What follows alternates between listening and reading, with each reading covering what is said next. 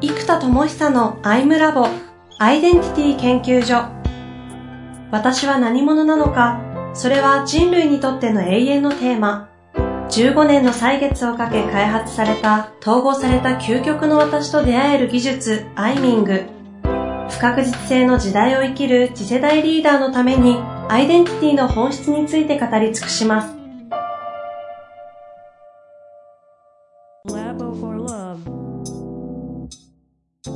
こんにちは、遠藤和樹です。生田智久のアイムラボアイデンティティ研究所。生田さんよろしくお願いいたします。はい、よろしくお願いいたします。さあ、今月も行きたいと思いますが。はい。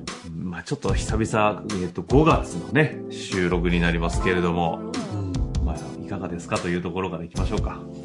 1ヶ月間。そうですね、まあいろいろあるんですけども、えー、っと、やっぱ1個は今月から、えー、っと、もう例の年間億単位のアイデンタリーカンパニーの、えー、っと、まあ、もうコンサルから文化構築から、えクリエイティブの構築までを1年間で、えやりきろうぜというプロジェクトが、え今月からスタートしたので、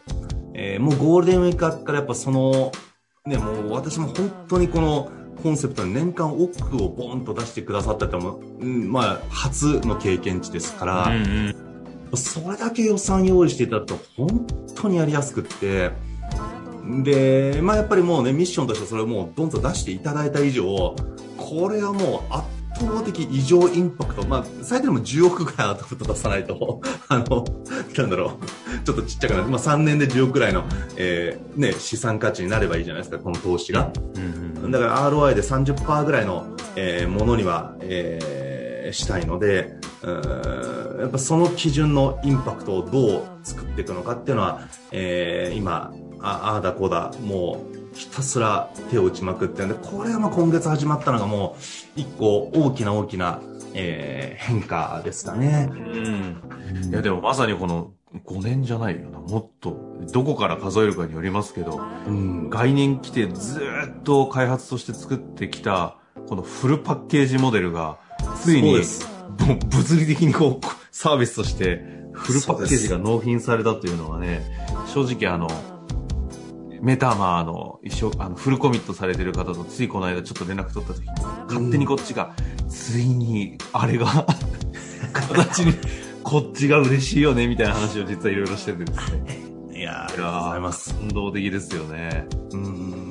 まあ、あんま驚かないですけどね。やっぱりやったぞみたいな感じな感じぐらいですけど。そうです。まあ、例のことか本当セールスをしてるわけじゃないので、うん、本当にいろんな方からのご紹介とか、まあ、もうやっぱそこの経営者の方は本当にあの、アイデンタリーカンパニーのコンセプトの順番通りに来た感じなんですよ。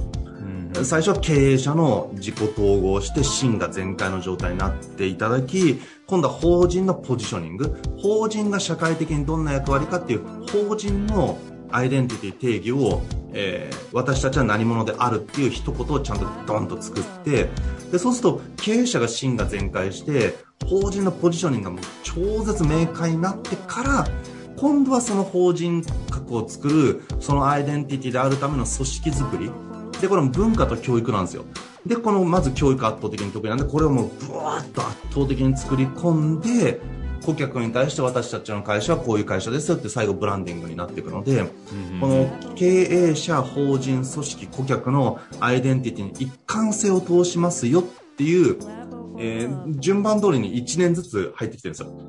経営者、法人で今年組織っていうので、えー、まあ、毎年こう金額がアップしていただいて、えー、ドンと始まったので、まあ本当にだからもう設計した通りの順番ではあるので。そっかそっか、その頃からお付き合いをされながら、今回。そうですね、さすがにもう、そうですそうです。いきなりこれだけというよりも、その前段で、本当にこう、まあ本当ありがたいことに、私のこのアイミングとかポジショニングの、えセッションで、えー、もう、ご自身が覚醒されたっておっしゃっていただいているので、なんでやっぱりこの覚醒っていうところ、まあ覚醒空間、ウェイクフルネスドームとずっと言ってるように、やっぱ覚醒を起こせたかどうかなんですよ。本当に進化の覚醒を私が関わって起こせたら、それはもうその人の芯が全開なんで、行くんすよ。だからやっぱりどこまで進化の覚醒を自分が起こせるかっていうのはやっぱ改めてそうだなと思ったのと、そしてもちろん僕のクライアントこう上場してるような会社の経営者の方がね、いらっしゃるのでやっぱ、その方々は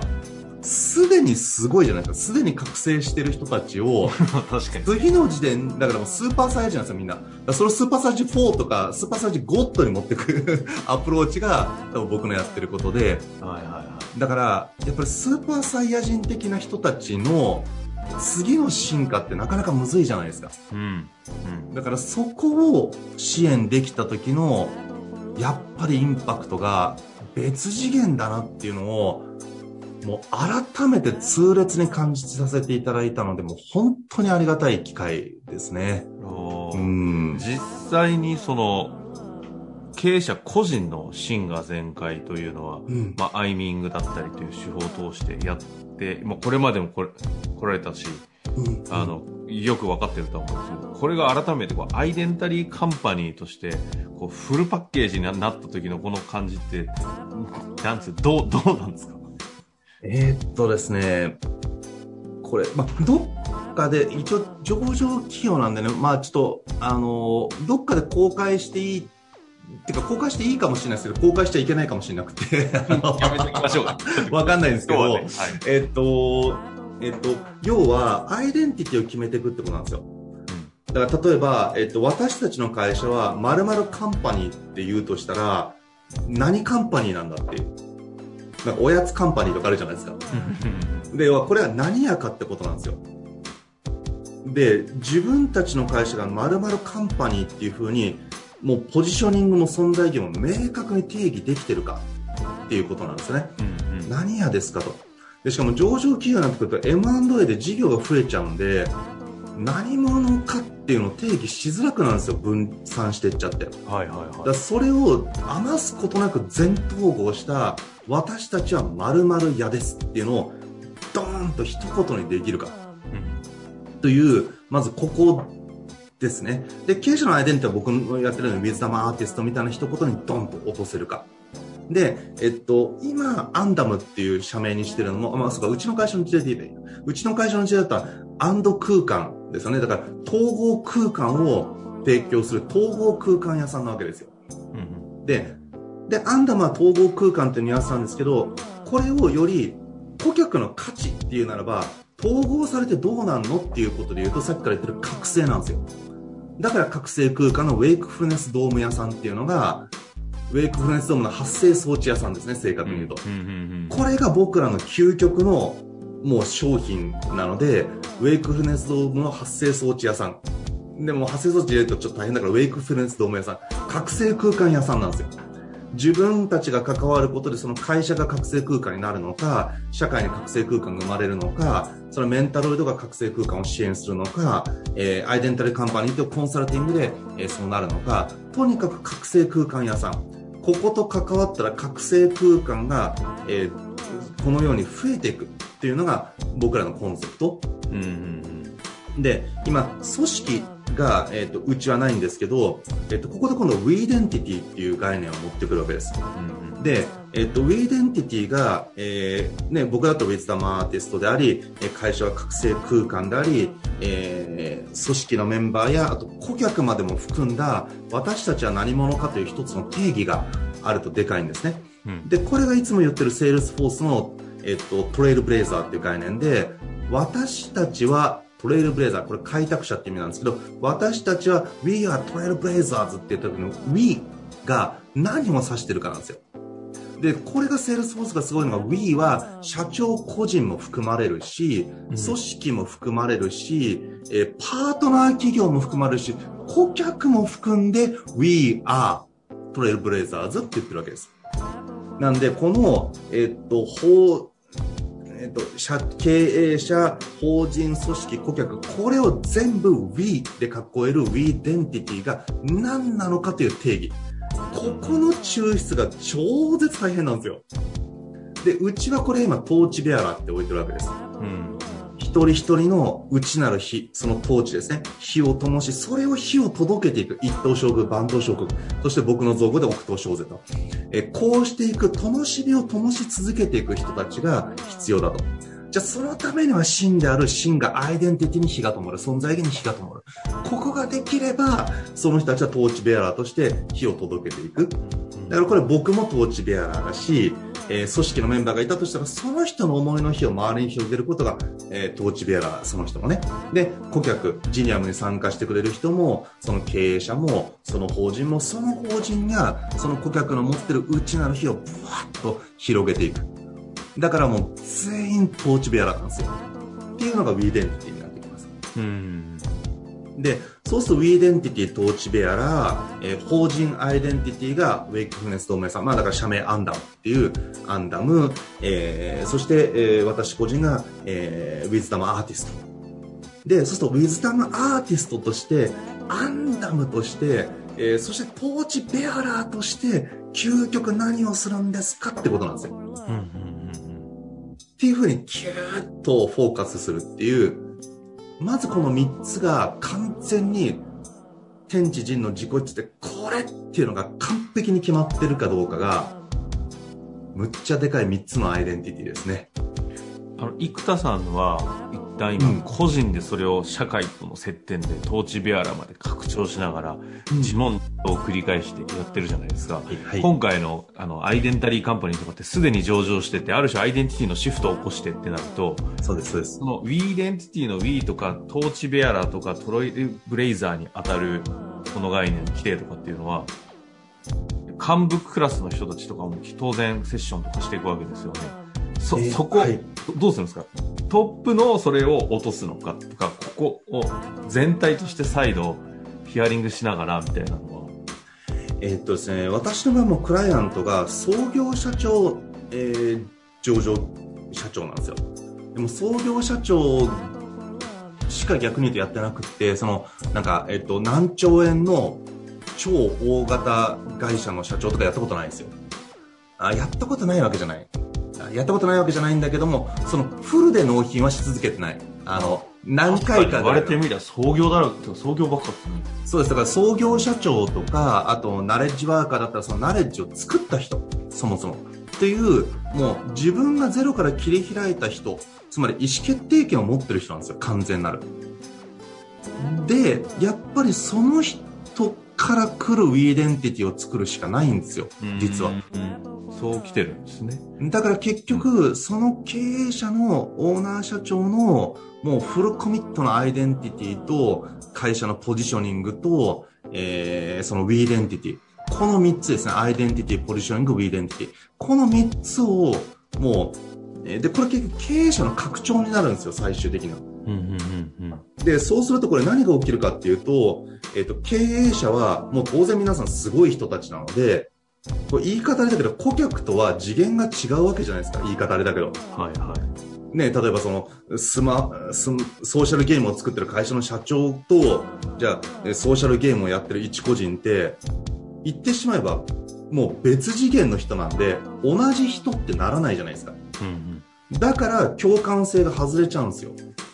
で、 Wedentity を作ることで、もう僕も組織のみんなもお客さんも私たち同じですよねっていうその共感とか共鳴性のアイデンティティを作れる。これが We デンティティなので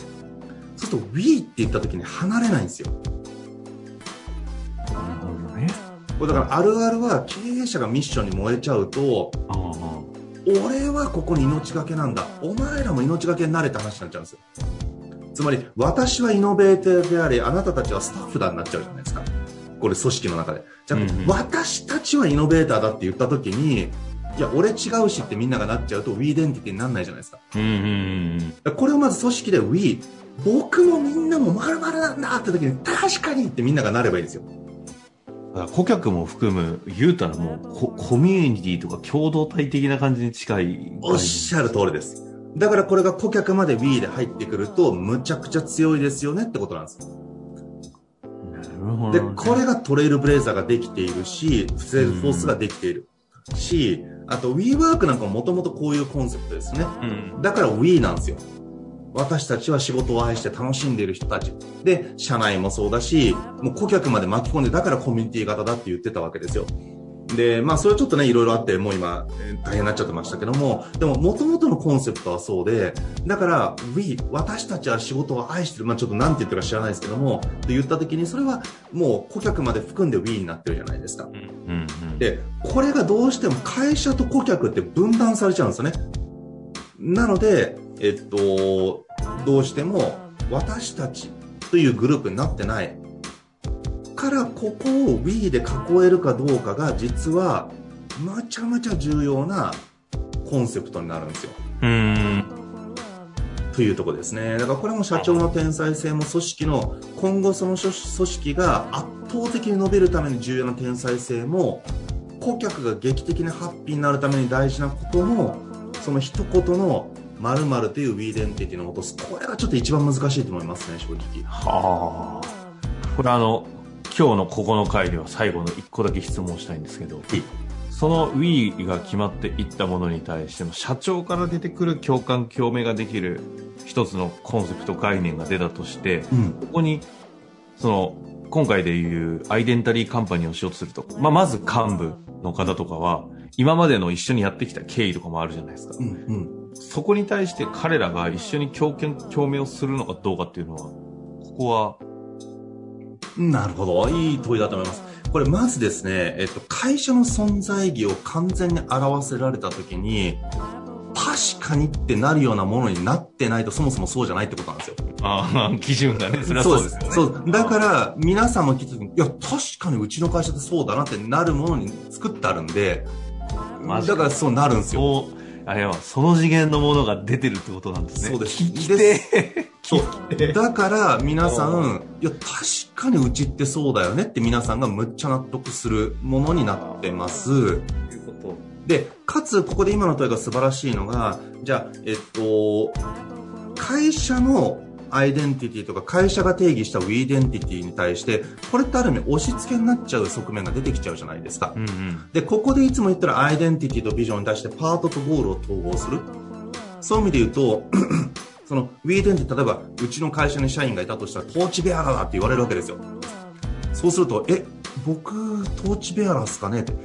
でも多分これ嬉しくない人あんまりいない気がするんですけど、嬉しくない人は多分うち絶対雇用しないから。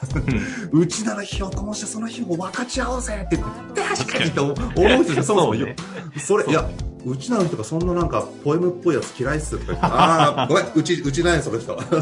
なるから、それは違うんですよ。うんうん、で、じゃあそうした時に何が大事か、トーチベアラーという概念は、えっ、ー、と、僕が定義したうちの社員がいたら全員が思いの火が灯って、それを分かち合うことをやれっていうのがもうここではミッションですよ。生き方ですよ。働き方ですよ。だそれやりたくないって言うんだったらごめんなさいってことです。うん、でもそういう人しか来ない。で、逆に言うと働いてるのに、うちの火が灯らないのにやらされ感でやってんだらもう、もう、もうすっごい、もう、暴、暴言ですけど、やめちまえってことですよ。もう本当の本当の進路を生きてくれと。で、それがうちでそうできないんだったら、他を選んだ方がいいと思いますよ。うん、だからそれぐらい本当にその真が全開の存在意義に火を灯すっていう生き方をしてもらう方が僕にとっては上位概念なんです。それを殺してまでうちで成果出してもらおうと思ってないですよ。だからそっちの方が大事。じゃあここに対してじゃあこれはうちの定義なので、どんなトーチベーラーか。ここにそれぞれの自由度とカスタマイズ性を用意しなきゃいけないんですよ。どういうことかというと、例えばトーチベアラーであれば、内なる火の形は様々だよねっていうことで、一人一人の内なる火の形を定義してくださいと。で、僕であれば、例えばさっきから言ってる覚醒の火かもしれないですね。芯が覚醒の火みたいなの持ってて、みんなの芯が覚醒してしまえみたいな火を持っている。でもこの人はもしかしたら思いやりの火かもしれないです。人々が思いやりに溢れてくれれば、私も思いやりを持っていきたいし、みんなが思いやりに覚醒してくれれば、もう世界は平和になるって思ったら、その人は思いやりの火を広げていく統治部屋なんですよ。でも人によっては情熱の火かもしれない。で、ここにカスタマイズ性を用意して、トーチベアラーという概念で完全規定されないようにしなきゃいけないんですよ。トーチベアラーという大枠はあるんだが、一人一人のトーチベアラーの形を一人一人が全開で作れるようにカスタマイズ性を用意するカテゴリーを用意しなきゃいけない。で、ここはうちは、内なる非っていう概念を、それぞれの形に自由に持っていくことができるっていう設計にしておくと、皆さんの内なる非の形を自由設計できるわけじゃないですか。